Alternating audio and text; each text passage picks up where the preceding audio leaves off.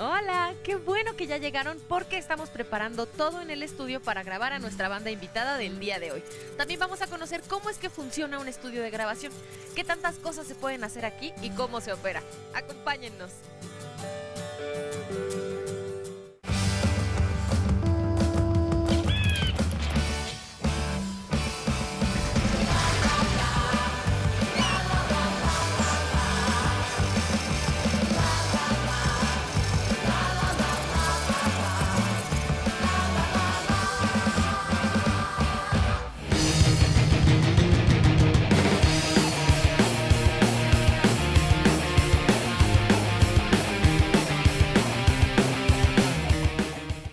Estudios de grabación son lugares que seguramente nos parecen sumamente interesantes y nos da curiosidad qué es lo que hacen ahí y cómo lo hacen. Los hemos visto en videos musicales, en, en videoclips de documentales, por ejemplo, también. Los estudios de grabación son lugares que a mí me parecen hasta místicos en algunas ocasiones. Y aquí está Cacho con nosotros para explicarnos cómo es que funciona un estudio de grabación. Ahorita nos encontramos en uno que se encuentra al sur de la Ciudad de México. Cacho, gracias por estar aquí en De Todo. Muchas gracias a ustedes por, por venir, por estar acá con, con nosotros y ver un poco de lo que se hace con- en un estudio de grabación prácticamente.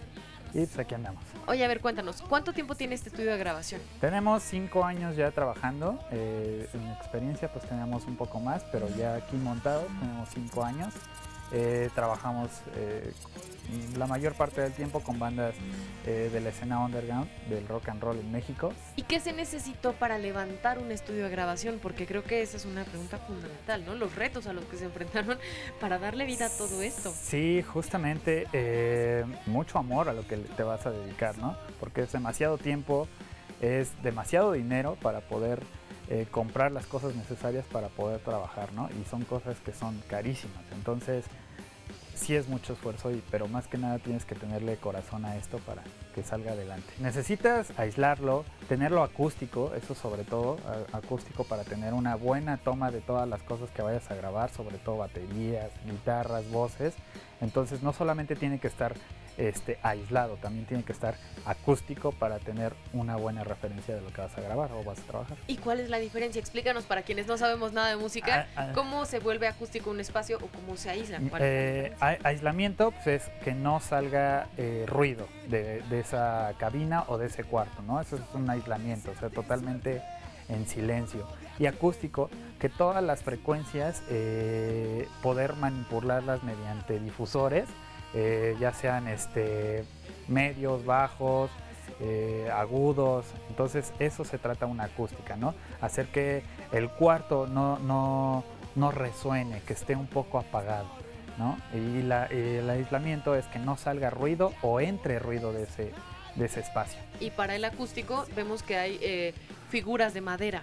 Sí, sí, también eh, no solamente son hoyitos, ¿no? Es como que cada, cada, por ejemplo, acá en el techo, co- como que cada hoyito tiene su, su, su función y cada difusor, cada difusor tiene su función, ¿no? O sea, no todos actúan con, con los bajos, no todos actúan con los, con los medios, no todos los difusores actúan como con los, con los agudos y todo eso. O sea, sí tienen su cierto acomodo. Por ejemplo, ese modular de madera, como para qué es? Como para qué Pues actúa? funciona para medios, o sea, para que no te reboten tanto los medios ese difusor. También no solo son cuadritos acomodados y pegados ahí a lo a los sonsos. eh, ya me bajé un, un, este como un mapa para poder saber y los vas acomodando conforme a conforme te va pidiendo, ¿no? La, la onda del, del sonido. Y ahora vamos a pasar a una parte muy técnica, pero también muy interesante. El equipo. El equipo con el que tú logras capturar el sonido, lo que está sucediendo del otro lado de la cabina. Sí, ahí necesitas, pues, es un rollo, ¿no? Porque es tener una buena computadora desde, desde cero, o sea, tener una buena computadora con demasiada capacidad, tener una buena interfase. Digo, podemos eh, tener una interfase chiquita, pero para hacer ahí tu home studio, ¿no? En este caso, pues tenemos una, una X32 donde que sí nos permite eh, grabar a una banda completa, ¿no? Eh, que es Eh, este tablero que Que tenemos es aquí. esta consola de aquí. Ajá, una eh, consola. En mis tiempos le decimos consola, pero ahora no sé si es está, interfase. eh, si es- Pues es que ya trae incluida una interfase, es mezcladora, entonces esta nos permite trabajar a todo dar esto, los monitores para tener una referencia de lo que estás de lo que estás haciendo, ¿no? Si es si es un es un mundo que te entretiene, eh, muy, muy, muy chido, ¿no? Entonces parecemos como los gamers aquí, pero con botoncitos y otras cosas ahí. ¿Y de qué, de qué se encarga el operador? Quien está aquí, ¿cuál es su función? ¿Qué es lo que tiene que hacer? Capturar todo eh, a un cierto volumen para que no se distorsione, para que no que entre lo más limpio, ¿no? Eso es lo primordial. Después se viene un trabajo súper exquisito, que ya viene la postproducción y, y hay más temas de más horas de, de trabajo, ¿no? Cacho, y para poder hacer todo esto que requiere un conocimiento técnico muy especializado, y la otra parte que nos estás comentando, la postproducción musical, que también es otro boleto, ¿qué estudiaste o qué tienes que saber? Eh, pues tienes que saber desde todo, desde cómo funciona un micrófono, desde cómo se arma un cable para poder, eh, o sea, para poder realizar todo esto. O sea, no nada más es llego, conecto mi micrófono y ya, ¿no? Y le doy volumen y ya. No, tienes que conocer desde cómo funcionan las cosas, cómo funcionan los amplificadores, cómo funcionan los micrófonos, eh, en qué dirección graban, eh, cuántas frecuencias tiene este micrófono, qué tanta potencia tiene un cable, ¿no? O sea, normalmente vemos cables y se nos hace muy normal. Este es de plug y este también es de plug, ¿no? Y normalmente son iguales, pero pasan distinta energía. Entonces, hay que saber desde, uh, desde un cable hasta muchísimas cosas, amplificadores y todo eso. Me metí mucho a más que nada a ver amigos que, que, cómo lo hacían, ¿no? O sea, es como te les quedas viendo y es así de yo quiero hacer eso, ¿no? Y te les pegas y te les pegas y te les pegas y refuerzas con un, un pequeño este pues conocimiento de una escuela, no, no muy de renombre, pero pero así es como yo, yo lo, lo, trabajé, más que nada ahora sí que viendo a mis amigos que se dedicaban a esto y me llamó mucho la atención y ahí me fui abriendo camino para poder, eh, sigo aprendiendo, la verdad es que nunca acabas porque pues, las cosas este, pues se renuevan, ¿no? Entonces ya dejamos las cosas análogas, ahora estás con las cosas digitales y te tienes que estar renovando día a día, ¿no? Este estudio normalmente no fue pensado para hacerlo como negocio o sea, siempre fue pensado para apoyar a muchísimas bandas. Es un es, gran objetivo. Sí. Creo que es, es también una, una, especie de misión y sí. de visión. ¿no? Sí, justo. Primero que nada, apoyar a la escena independiente de la música en México. Oye, Cacho, ¿qué te parece si vamos allá adentro para que nos expliques un poquito cómo está conectado todo el sistema y que entonces pueda resultar la magia aquí en la consola? ¿Vamos? Claro, claro. Vamos. Acompáñennos.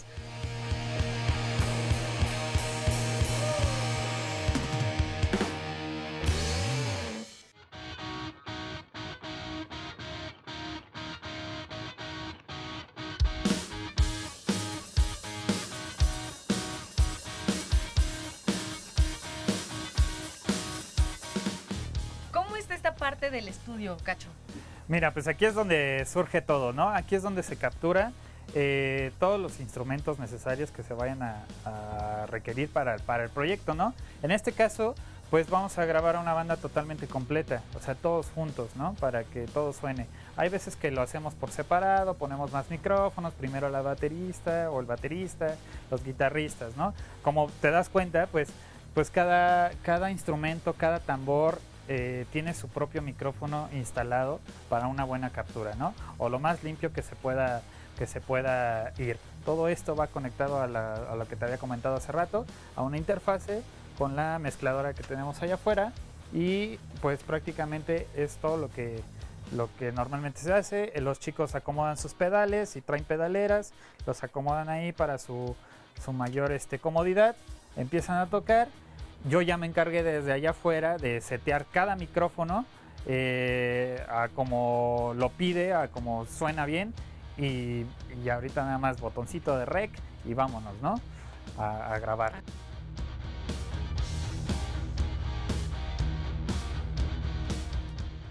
Cómo se escucha una banda mientras está grabando, pero sobre todo qué es lo que siente la banda mientras lleva a cabo este sueño, que como nos dijo Cacho, prácticamente estar en un estudio de grabación para un músico es cumplir un sueño. Y está con nosotros Jaime de la banda Tomlinson para contarnos un poco acerca de su experiencia con la banda y en el estudio. ¿Cómo estás, Jaime? Todo bien, todo bien, gracias. Oye, primero cuéntanos acerca de la banda. ¿Quiénes son ustedes, Tomlinson? Bueno, pues somos una banda que es originaria de Ecatepec, Estado de México. Eh, recientemente estamos volviéndonos a reunir porque la verdad es que los, o sea, es una banda que tiene un, proyecto, un proyecto que tiene muchos años ya y que eh, por distintas circunstancias nos alejamos y la pandemia nos volvió a reunir. ¿Cuántos años tienen trabajando ustedes como banda? Realmente juntos como banda deben de ser unos ocho años, nueve años, pero hemos dejado periodos muy largos en los que eh, paramos por completo. Sí, así es la vida, pero lo bonito de la música también es que es como el hilo rojo de los cuentos mm, románticos, ¿no? Siempre están conectados. La música es un lenguaje que compartimos. Entonces me parece fantástico que se hayan vuelto a reunir. Sí, sí, sí, la verdad es que también para nosotros es, fue como una oportunidad que seguramente estábamos esperando desde hace mucho tiempo. ¿Y cuál es el concepto de Tomlinson? Bueno, es una banda eh, que surgió como un proyecto pop punk, eh, influenciado un poco por estas bandas californianas, noventeras, Blink, Zoom 41. Eso fue lo que nos influenció desde un principio. Al ver eso, nosotros eh, identificamos que queríamos tener una banda. Eso fue lo que nos, nos motivó. Realmente no teníamos ningún estudio musical, ni mucho menos. Simplemente surgió por la idea de querer hacer música y querer vernos como esas bandas que nos gustaban. Y cuéntame, ¿qué, ¿cómo fue llegar ahí? O sea, en el momento de, a ver, necesitamos, primero estamos yo que nada más canto y yo todo estoy inventando, ¿eh? La guitarra, necesitamos un baterista, necesitamos un bajista. ¿Cómo fue? ¿Cómo se armaron? Sí, justo fue así, o sea, vamos a decidir quién toca qué, quién tiene presupuesto para comprar una batería, quién tiene, eh, pues yo a lo mejor solo podía comprar la guitarra, aunque me hubiera gustado tocar otro instrumento, pues era lo que tenía. Y así decidimos, ¿sabes qué? Casi de un volado. Entonces, sin ninguna idea musicalmente, así, así, así arrancamos. Así, sin ninguna idea musical. ¡Wow! ¡Qué aventados! Sí, sí, fue, surgió así. Digo, ya después cada uno fue por su cuenta tomando algún estudio, eh, pues tomando clases y gente que nos ayudó, la verdad. Hubo, hubo algunos músicos que se portaron súper bien con nosotros, que nos ayudaron a, a darle. Este, estuvimos con varias bandas y gente que nos ha apoyado bastante. ¿Y por qué se llaman Tomlinson? La verdad es que también es un, es un enigma para nosotros porque eh, estábamos decidiendo qué nombre íbamos a poner y tiramos nombres al azar, o sea, tiramos diferentes nombres eh, y simplemente lo que nos sonó más parecido a lo que queremos proyectar fue, fue el, nombre que decidimos dejarle. Oye Jaime, ¿y cuál es la alineación? ¿Cómo está conformada esta banda? Bueno, pues eh, está Paco en la batería, Pablo en el bajo, Miguel como, como voces, yo en, en una guitarra y José Manuel Olencho en, en otra guitarra. O sea, tienen dos guitarras. Somos dos guitarras, sí, es, sí. es una banda bastante completa. Pues queremos darle más punch. Yo creo que seguramente porque, como te decía, no tenemos ningún estudio musical tan profundo en el que queremos con eso cubrir o darle más potencia al, al ruido. ¿Cuál es tu pieza favorita? A mí me gusta mucho No Mejor Que Yo. Esa, esa canción es creo que mi favorita. ¿Por qué? ¿Sabes? Es más popera, creo que tiene, además el mensaje es más directo, más digerible, más fácil de, entender. Es una, es una canción que, pues, para alguien que le rompieron el corazón y que está ardido. Entonces, eh, me he identificado con eso en algún momento. creo que todo mundo, ¿no? Son de esas piezas que a todo mundo le llegan porque en algún momento te rompen el corazón. Exacto.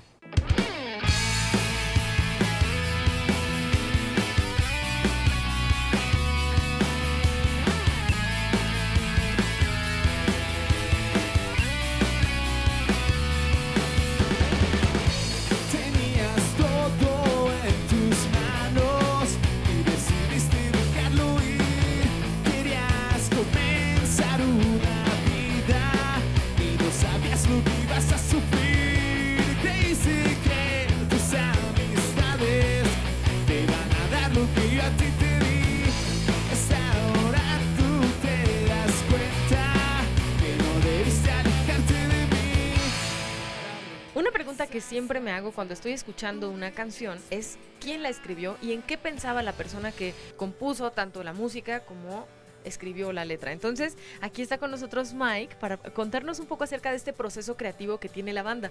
¿Cómo funciona su proceso creativo, Mike? Bueno, pues es que nada, un saludo a todos. Qué bueno que estamos aquí.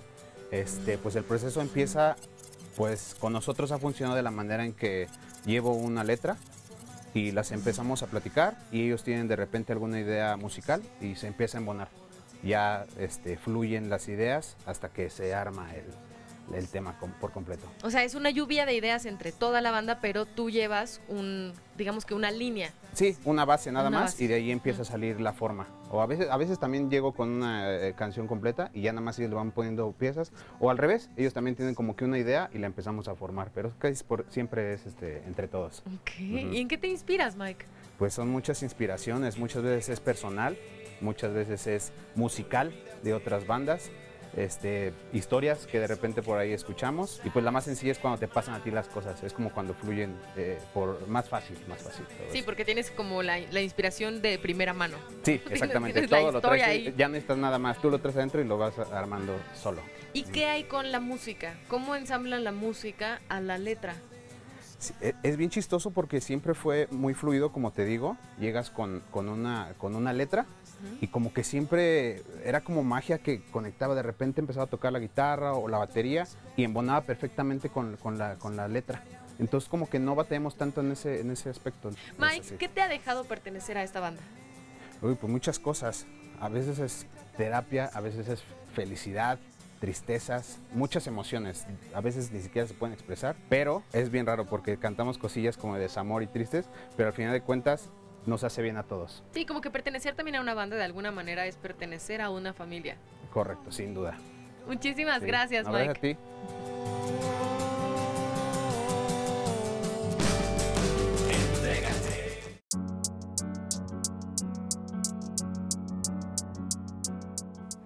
¿Qué les está pareciendo este capítulo hasta el momento? Antes de continuar, acompáñenme a ver lo siguiente. Nuestra Escuela Superior de Música nace como una escuela nocturna para trabajadores empleados del servicio del gobierno, gente de público en general, pero con la intención y el enfoque de apoyar a ellos dándoles la cultura musical de concierto, un gesto humanitario, artístico, en donde la Escuela Superior de Música ha mantenido ese perfil y en la actualidad se está dando precisamente este servicio a toda la comunidad. No a empleados precisamente, pero tenemos el nivel básico, el nivel medio superior y el nivel de licenciatura. Yo creo que a toda la comunidad y a todo nuestro país le interesa la música. Es una música de concierto, pero eso no quiere decir que está excluida de todos los ámbitos y núcleos de nuestra sociedad, sino que está abierta y hace una apertura muy, muy, muy grande para recibir a todos nuestros alumnos de todos los estratos, todos los niveles, básico, medio superior y licenciatura.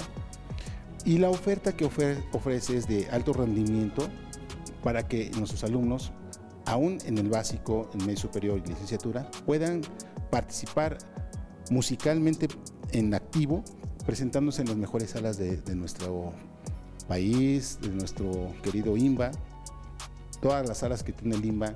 Nuestros alumnos, chicos y grandes, han participado en esas salas, ya sea en orquesta, ya sea como solistas, ya sea como ensambles, pero todos ellos tienen el gozo y la oferta de poder entonces presentarse entre los mejores públicos en nuestras mejores salas. Varios de nuestros cantantes, pianistas, guitarristas han ganado premios internacionales, primeros, segundos, terceros lugares en certámenes muy importantes a nivel mundial. Entonces creo que nuestra Escuela Superior de Música está en un alto nivel competitivo, artístico, en donde ellos se pueden proyectar, aún siendo estudiantes, como profesionales de la música. La filosofía de esta escuela es la alta calidad musical, de reflexión y de llegar a la comunidad. Nuestra filosofía no es tener artistas eclécticos en el sentido de que pueden tomar aquí, por allá, diversos estilos, géneros, todo eso, sino que es un panorama muy abierto. Pero también es una oferta que se dirige a todas las comunidades. Pueden ser en provincia, pueden ser en el extranjero, pero nuestra filosofía es llegar en una alta eh, musicalidad a todos los niveles, a todas las comunidades, para que pues nuestro país tenga una proyección hacia el mundo, nuestra música, nuestros alumnos, nuestros profesores. Y nuestra filosofía es compartir, nuestra filosofía es colaborar, nuestra filosofía es vamos a presentar nuestra música con nuestros mejores músicos, con la mejor, digamos, honestidad y lealtad hacia el arte. Yo creo que en nuestros dos planteles estamos planteando, pues, que se incorpore una integridad de, contenidos académicos, pero también artísticos. Es decir, vamos a desplegar toda una serie de actividades, recitales, conciertos, conferencias, masterclass, con invitados, con mismos maestros internos de la escuela y que todo esto pues, nos, hace nutrir y nos hace llevar una vida saludable, artística, amena, de alto rendimiento, de mucha proyección. La música están para compartirse con todos ustedes. Sean bienvenidos en el momento que ustedes gusten, nuestros conciertos, recitales, los estamos esperando. Puertas abiertas para todos.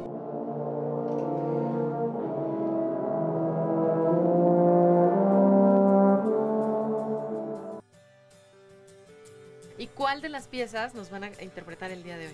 Por ahí vamos a echar un covercito. ¿De qué? ver les parece. Pero a ver, cuéntanos de qué se Tenemos trata la ahí también canción. entre, entre las ideas que, que- que surgen este, de variaciones musicales, pues tenemos también una canción ahí como un tipo más de banda que la hicimos rockerona. Entonces también va por ahí e- ese cover de, de otra, de regional mexicano que la hicimos en rock. Oye, qué, interesante.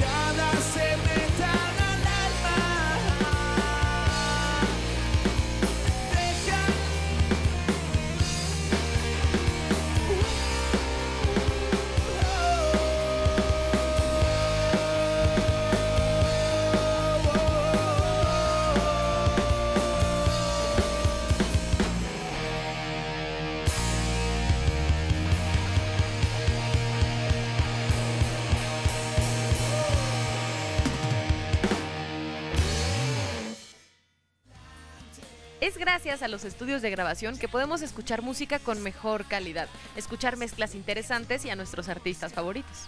¿Disfrutaron este capítulo? Yo sé que sí, nos vemos la próxima.